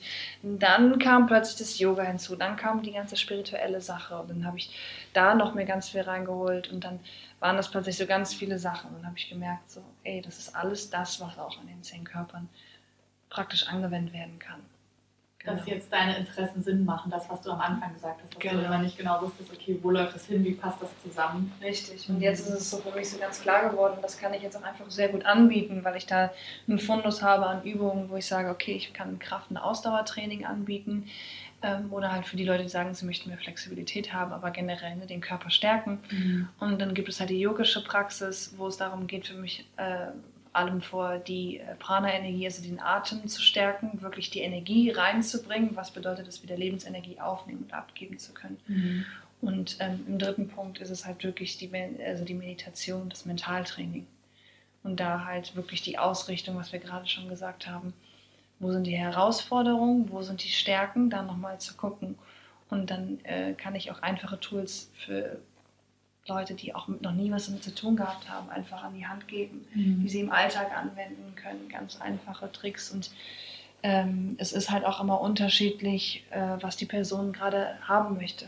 Also, oder worum geht es der Person? Geht es um den physischen Körper? Und ich merke das im Gespräch. Mhm. Oder geht es wirklich darum, irgendwie mehr Ruhe ins Leben zu bekommen, wollen ja Meditation arbeiten. Und da braucht man das gar nicht immer so benennen. Weil oftmals ist es auch ganz lustig, man denkt ja von sich manchmal dann auch so, okay, ich brauche das und das. Mhm. Oh, ich brauche jetzt mal hier mehr von Lean und Yoga und so. Aber vielleicht brauchen sie eigentlich was ganz anderes. Und das ist so spannend, dass die Wurzel manchmal dann doch in einem anderen Thema steckt. Und dann kann, man, kann ich das anhand dieser drei Komponenten immer ganz gut ausbalancieren. vielleicht ist das eine immer stärker und deswegen habe ich da immer so einen bestimmten Plan, den ich dann am Anfang aufbaue, über so und so viele Termine mit der Person und dann findet das alles in sich eine Balance. Okay, also könnte man sagen, ähm, den Trainingsplan nach der 10 Körperlehre, den du anbietest, ähm, hat die Elemente, die du gerade aufgezählt hast? Genau, und das ist einmal das Ausdauertraining, also ich sag mal Ausdauer- und Krafttraining mhm. für Mobilität, Flexibilität, Muskelaufbau. Mhm. Dann gibt es Yoga, Mischung aus, da mache ich eine Mischung aus Kundalini und Hatha Yoga meistens mhm. oder auch Vinyasa. Ich habe da so ein bisschen, dadurch, dass ich selber viel auch immer Vinyasa und Hatha gemacht habe, mhm. einen sehr starken Drang auch nachgehabt. Und ähm, Fokus dabei sind wirklich in der Bewegung, also die Atmung und ich sag mal Körperhaltung. Das kommt bei mir immer so durch, durch den Tanzeinfluss damals, weil ich habe mhm. sehr viel durch, durch, durch den Tanz gelernt, wie richte ich so deinen Körper wirklich auf, um den optimal, um ein optimales Ergebnis zu haben für dich, also ich sag mal in Form von den besseren Energiefluss. Mhm. Und das habe ich so durch diese Haltungsaufrichtung, wie kann der Körper sich am besten irgendwie aufrecht halten mhm. oder was sind die Positionen, wo mehr Energie wirklich fließen kann. Genau, und das im, im Yoga-Bereich. Und äh, der dritte Bereich ist dann Fokus auf Meditation. Mhm. Und ich sage immer Sound, also es sind diese Meditation und Sound in gewissermaßen, weil wir ja viel über die Stimme, mhm. auch ich sag mal, im, im Geist manifestieren können. Das mache ich auch mehr in Gruppen. Mhm. So zum Beispiel, also wenn wir da mit Mantra-Meditation, wenn wir da wirklich an den Geist gehen, um den irgendwie zu beeinflussen mit gewissen ähm, Worten, Grundsätzen, in denen wir dann in eine tiefe Meditation kommen. Mhm. Da hat man ja eine bestimmte, ich sag mal, Schwingungs, Schwingungs, Schwingungsfrequenz, die halt tiefer in, in, dein, in dein Dasein reingehen kann. Ähm, damit zu arbeiten und ich sag mal, in äh, Einzelsessions ist es wirklich das Thema Meditation, was da meistens gefragt ist. Mhm. Viele Leute fragen sich jetzt bestimmt, ob vielleicht dieses Training nach den zehn Körpern was ähm, für sie sein könnte. Erzähl doch vielleicht nochmal, was denkst du, wer ist die Zielgruppe oder wer ist so deine Zielgruppe? Vielleicht hast du auch so ein paar Erfahrungen, die du mit uns teilen kannst von bisherigen Kunden, mit denen du gearbeitet hast. Zielgruppe? Alle. Sehr gut. Alle, die sich angesprochen fühlen, die sagen so, oh, irgendwie so ein normales Fitness-Workout ist nicht meins oder so, vielleicht schon, aber irgendwie habe ich das Gefühl, da ist vielleicht noch ein bisschen mehr, worauf ich Lust habe. Oder die Leute, die sagen so, oh, so Yoga 1 zu 1 ist mir vielleicht ein bisschen zu spirituell oder da weiß ich nicht, ob ich da so mich wohlfühle oder so. Für die ist es tatsächlich auch was, weil es, ja, weil ich da einen Mix anbiete und ich mich dann nicht zu zweit mit dir hinsetze und sage, ey, wir stimmen uns jetzt ein und machen hier um und machen hier One-on-One-Mantra-Meditation. Also für dieses auch was, wo man sagt, ähm, ne, weil ich da wirklich die einfach die Komponenten ähm, miteinander vereine. Also deswegen würde ich sagen, für jeden, der sich angesprochen fühlt, der ja vor allem die vielleicht auch ja, Fragen haben, Fragen ans Leben. So allgemein. Ne? Was, was verbirgt sich dahinter? Oder gibt es da noch mehr, was ich mit meinem Körper machen kann? Oder ähm, ja, die einfach neugierig sind, was das Leben zu bieten hat. Ja. Was haben denn bisherige Schüler oder Kunden, ich weiß gar nicht, wie das nennt, gesucht, wenn sie zu dir gekommen sind? Waren es bestimmte physische Beschwerden oder eben ganz bestimmte Fragen an das Leben, die sie sich gestellt haben? Ähm, oftmals ist es wirklich, dass es weil ich bin ja jetzt nicht so, dass ich sage, ähm, also weniger mit Fragen, so richtig so Lebensfragen oder die sie sich stellen, weil ich bin ja jetzt nicht so insofern, also ich sehe mich selber auch nicht so als Beratung in dem Sinne, dass ich sowas wie Lebensberatung oder so mache. Mhm. Also ich setze mich jetzt nicht mit dir dahin und ähm, gehe dann die Themen deines Lebens durch, sondern bei mir ist es wirklich immer noch der physische Aspekt im Vordergrund. Also ich muss immer aktiv sein. Also mir muss es immer irgendwie lebendig sein. Und klar, man kann auch drüber sprechen, aber oftmals kommen die zu mir entweder mit, na, mit einem physischen Aspekt, also sagen so, okay, ich habe vielleicht Probleme oder ich möchte gerne Yoga lernen. Mhm. Und mir ist es wichtig, da irgendwie den direkten Zugang zu bekommen, weil ich das im Studio vielleicht irgendwie nicht ähm, so in der Tiefe erfahren kann. Das gibt es auch. Oder es gibt dann halt bestimmte, ich sag mal, Lebenssituationen, wo sie sagen, also dass es oftmals irgendwie so sein kann, okay, ich merke, dass ich Atemprobleme habe. Das hatte ich auch mal jemand, der sagt, okay, ne, meine, ich möchte an meiner Atmung mehr arbeiten, weil ich Angstzustände habe, weil ich merke, ich möchte mehr Ruhe im Leben haben. Ich fühle mich gestresst. Mhm. Ähm, ich bin irgendwie mit meiner Situation nicht ganz zufrieden und ich weiß aber selber nicht, was kann ich mir da Gutes tun, dass ich das so in mein Leben integrieren kann, dass ich nicht alles umwerfen muss. Das ist ein bisschen einfach die individuell ein bisschen an die Hand genommen werden möchten und sagen, okay, ey, das kriegt man hin und wir schauen dann nochmal einfach von verschiedenen Aspekten drauf. Und das ist so, wo ich sage, das, das kommt dann eher. Ne? Sie sagt, okay, ey, ich habe ein Anliegen insofern, dass ich meistens über den physischen Körper etwas schon spüre, ne? weil in der Materie hat es sich schon verfestigt. Mhm. Und dann gucken wir, was steht da eigentlich dahinter und dann kann man daran was erarbeiten. Ja. Okay. Und in dem Podcast hier geht es ja hauptsächlich darum, wie kann ich selbst meine Selbstheilungskräfte stärken und oder wenn ich bestimmte Krankheiten habe, was kann ich tun, um mich auf natürliche Weise zu heilen. Vielleicht kannst du uns noch mal einen groben Überblick geben, wenn jetzt jemand zu dir kommt mit einer bestimmten Krankheit oder körperlichen Beschwerden oder vielleicht auch chronischen Beschwerden. Wie, würde da, wie würdest du vorgehen? Der Mensch hat alles schon selber in der Hand. Also eigentlich weil er hat schon, er hat die Lösung quasi eigentlich selber schon vor sich, aber er weiß es noch nicht. Und es mhm. ist, denke ich, bei allen Beratungen so, wo es darum geht, ähm, dir in dem Moment das bewusst zu machen, was du selber alles in der Hand hast. Mhm. Ne, das, das alles, das die Lösung, du hast sie schon da. Mhm. Und ich helfe dir nur, das sichtbar zu machen. Mhm. Und das, dass du das erfahren kannst, deswegen das Körperliche, auch im Gespräch aktiv damit auseinanderzusetzen, vor allem durch diese Praxis, die ich da mache. Selbstheilungskräfte insofern aktivieren über die Erfahrung, weil du merkst einen Unterschied. Mhm. Die einzige Voraussetzung, die so ein bisschen dabei ist, ist so, du musst dranbleiben und dran glauben für dich. Also mhm. ist schon, da gehört eine gewisse dieses Disziplin für dich dabei, das ähm, dich dem zu verpflichten, mhm. irgendwie auch. Und Intention wahrscheinlich auch. Die Intention ja. dahinter, ne, weil es ist nicht getan, wenn du es zweimal machst. Mhm sondern ähm, du musst es schon für dich irgendwie weiter betreiben, aber das ist auch mein Anliegen, dass ich sage, okay, du musst jetzt nicht dein Leben lang mit mir ein Training machen, sondern ich möchte eher so wie so ein, also auch Wegbereitung dafür geben, dass du es für dich selber umsetzen kannst. Mhm. Das heißt, ich gebe dir eine Hilfestellung und du, wir können das zusammen erleben und ich gucke, dass du das richtig ausführst, dass der Körper da richtig ausgerichtet ist, wie funktioniert das.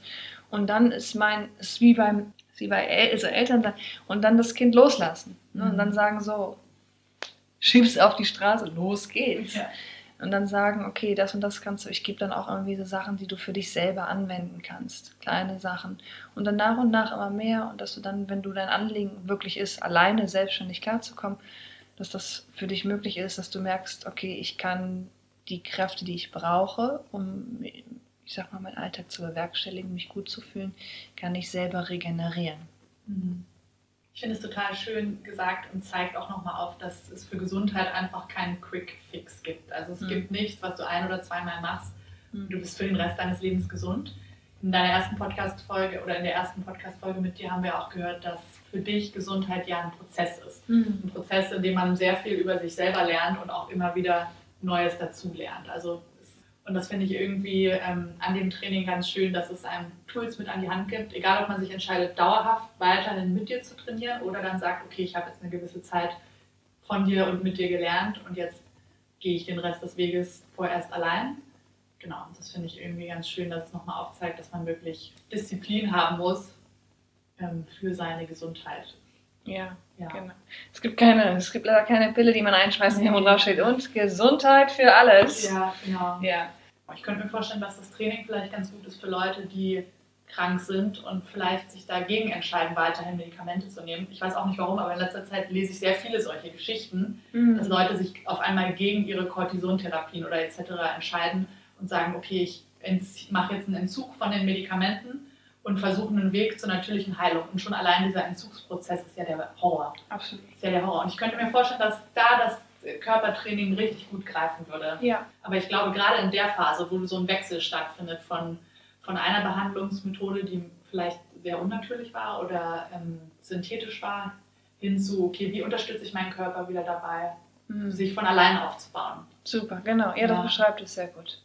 Das ist sehr gut nochmal, auch ja. denke ich mal, von deiner Perspektive einfach aus das nochmal ähm, zu sagen, auf jeden Fall, weil es halt deinen äh, ja, Selbstheilungsprozess mhm. Ähm, auf eine praktische Art und Weise sehr schnell unterstützen kann. Ähm, ich finde das Wort Selbstheilungskräfte ist halt ein Wort und klingt immer so sehr einfach und man denkt sich, ja, booste halt mal dein Immunsystem und guck mal, dass du dich ein bisschen gesünder ernährst. Aber allein schon dein Trainingskonzept hat ja, besteht ja aus drei festen Grundsäulen, die alle sehr unterschiedlich und komplex sind. Plus dann noch den, deinen einen physischen Körper sozusagen in, in diesen zehn Körpern betrachtet. Mhm. Und ich finde, da merkt man erstmal, wie komplex das Thema Gesundheit ist, das Thema sein Körper und sein Geist gesund halten und wie viele Ebenen es eigentlich hat, an denen man arbeiten muss. Und ja, ich finde, das gibt nochmal ein sehr schönes Bild darüber, wie unser Körper eigentlich funktioniert oder unser ganzes Wesen und Dasein auf physischer und geistiger oder energetischer Ebene. Genau. Ja. Alles nochmal zusammengepackt eigentlich. Ja. Ja. Leute, die zu dir kommen, erwartet auf jeden Fall ein intensives Rundum-Programm, was ich wirklich als holistisch bezeichnen würde.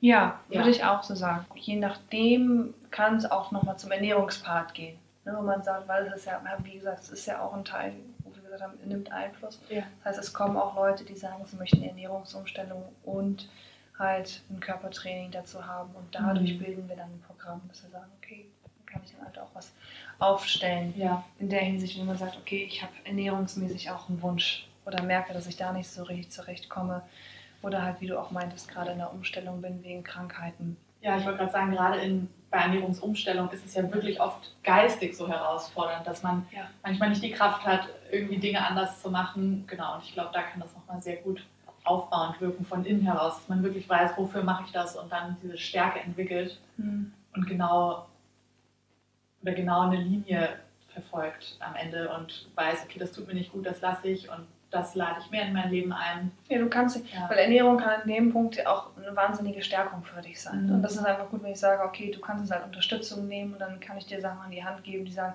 die unterstützen dich gerade in deinem Prozess, weil es ist wie ein, es ist ein Hilfsmittel. Mhm. Und das kann Wunder wirken dann in dem Prozess dann auch.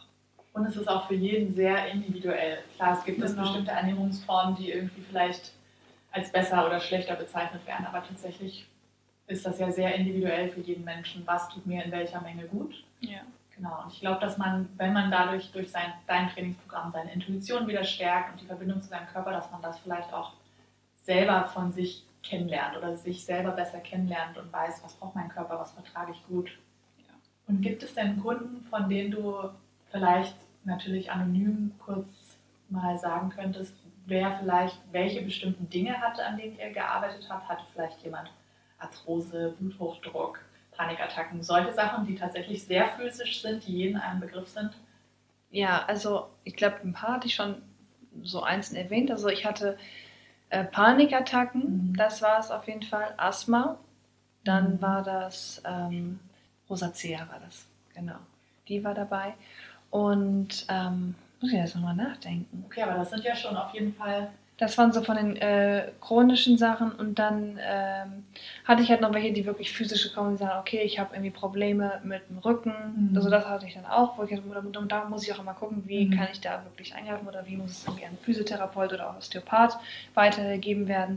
Aber da mache ich viel vorbeugende Sachen an Yoga-Übungen, wo ich gemerkt habe, also da kann ich denen auch super viel schon mit auf den Weg geben, dass mhm. die einfach merken, okay, ich muss nicht wegen jeder Kleinigkeit irgendwo eine Sitzung machen, sondern ich kriege Körpertraining, was mir dabei hilft.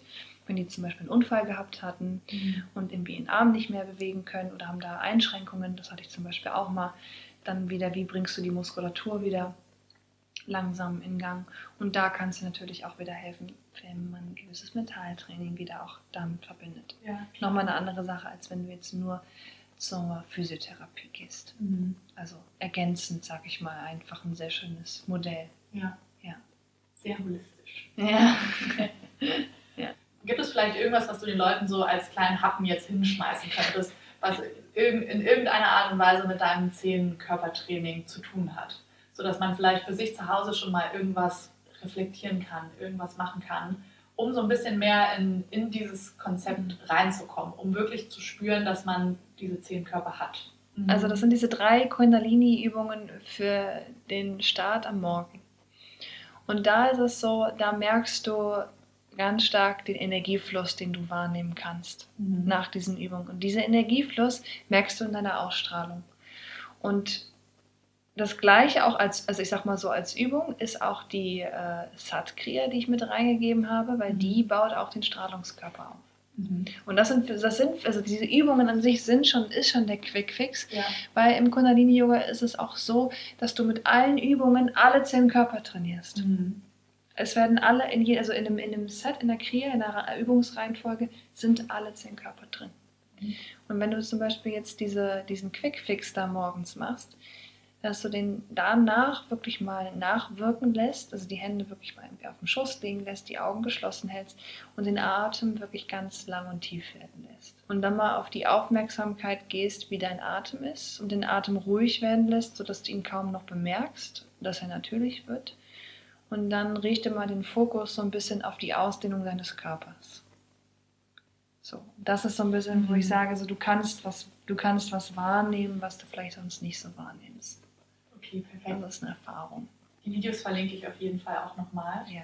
Und ähm, seitdem du die Videos zur Verfügung gestellt hast, mache ich das ja auch jeden Morgen, auch wenn, wenn ich wirklich schlechte Tage habe und es mir nicht gut geht. Und man merkt auf jeden Fall sofort eine Veränderung. Ja. Und das Kann ist das, was ich meine. empfehlen, ja. ja. Es gibt vielleicht also doch eine Art Quick Fix.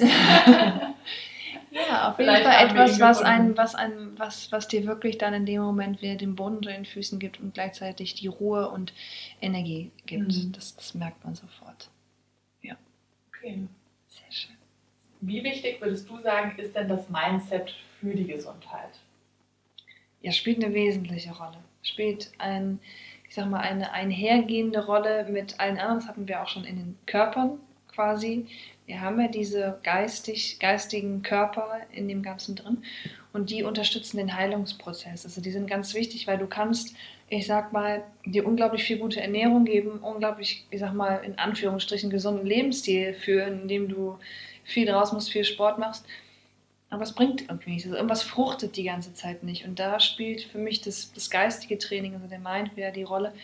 Der muss das Ganze im Prozess irgendwie unterstützen. Wenn das irgendwie nicht einhergeht, mhm. dann würde es alles nichts funktionieren. Mhm. Und deswegen ist das geistige Training auch für den, ich sag mal, gesundheitlichen Prozess eine, eine sehr, sehr wichtige Rolle. Und da können manchmal ganz, ganz tiefe Grundsätze sein, die du selber vielleicht noch nie äh, erfahren oder erforscht hast. Oder von denen du meistens weißt man von denen selber nichts. Und man fragt sich immer wieder, warum habe ich diese Krankheit denn immer noch? Und, so. und das hat oftmals was mit dem Geist zu tun auch. Mhm. Ja. Wenn man zum Beispiel einfach schon viele Dinge erforscht hat, hat gemerkt, okay, das und das hat, nicht, hat alles nicht geholfen, dann ist es oftmals etwas, wo man über das Mentaltraining, ich sag mal, einen wichtigen Schritt nach vorne gehen kann. Mhm. Ja. Super, Alina. Dann danke ja. ich dir auf jeden Fall, dass du heute wieder bei uns warst und uns einen Einblick gegeben hast in dein Trainingskonzept mit den zehn Körpern und würde wieder alles an Infos von dir unten in den Shownotes verlinken, damit die Leute auch Kontakt zu dir aufnehmen können, wenn sie Interesse haben. Sehr gerne. Ich danke dir. Ja, ich freue mich auf jeden Fall auch wieder da gewesen zu sein. Ist immer sehr schön und äh, ja, ich freue mich auch einfach äh, für alle, die sich dafür interessieren, einfach was mitgeben zu können und äh, denen da die Fragen herrschen, was, ja, was es alles noch so gibt und ja, freue mich auf alles, was da noch kommt. Danke. Dankeschön. Herzlichen Dank an Alina Schütz für ihren erneuten Mind Tribe Besuch und die spannenden Insights in ihr Body Expansion Training mit spirituellem Body Mass Index. Alle Infos zu Alina findet ihr unten in den Show Notes.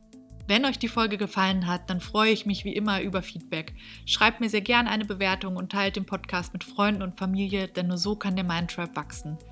Vielleicht habt ihr selbst Themenwünsche oder seid selbst Experte zu einem Thema, was hier reinpassen würde, dann meldet euch sehr gerne bei mir. Werdet außerdem Teil der Mindtribe Community auf Instagram oder YouTube. Ihr findet beide Kanäle jeweils unter Mindtribe Podcast. Alle Infos und Links verlinke ich euch wie immer auch in den Show Notes. Wie immer schicke ich euch außerdem viel, viel Kraft und Energie. Ich hoffe, ihr konntet in der heutigen Podcast-Folge wieder Inspiration finden. Vielen, vielen Dank fürs Zuhören, ihr Lieben. Macht's gut und bis bald hier beim Mindtribe Podcast.